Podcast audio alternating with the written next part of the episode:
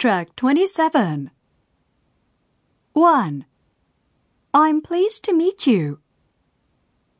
2. It's a great pleasure to meet you. 3. I feel lucky to meet you in person. 4. I've heard so much about you. 5. I've read all your books. 6. There are so many questions I want to ask you. 7. It's good to see you again. 8. You look great. 9. You haven't changed at all. 10. You've done some good things in your life.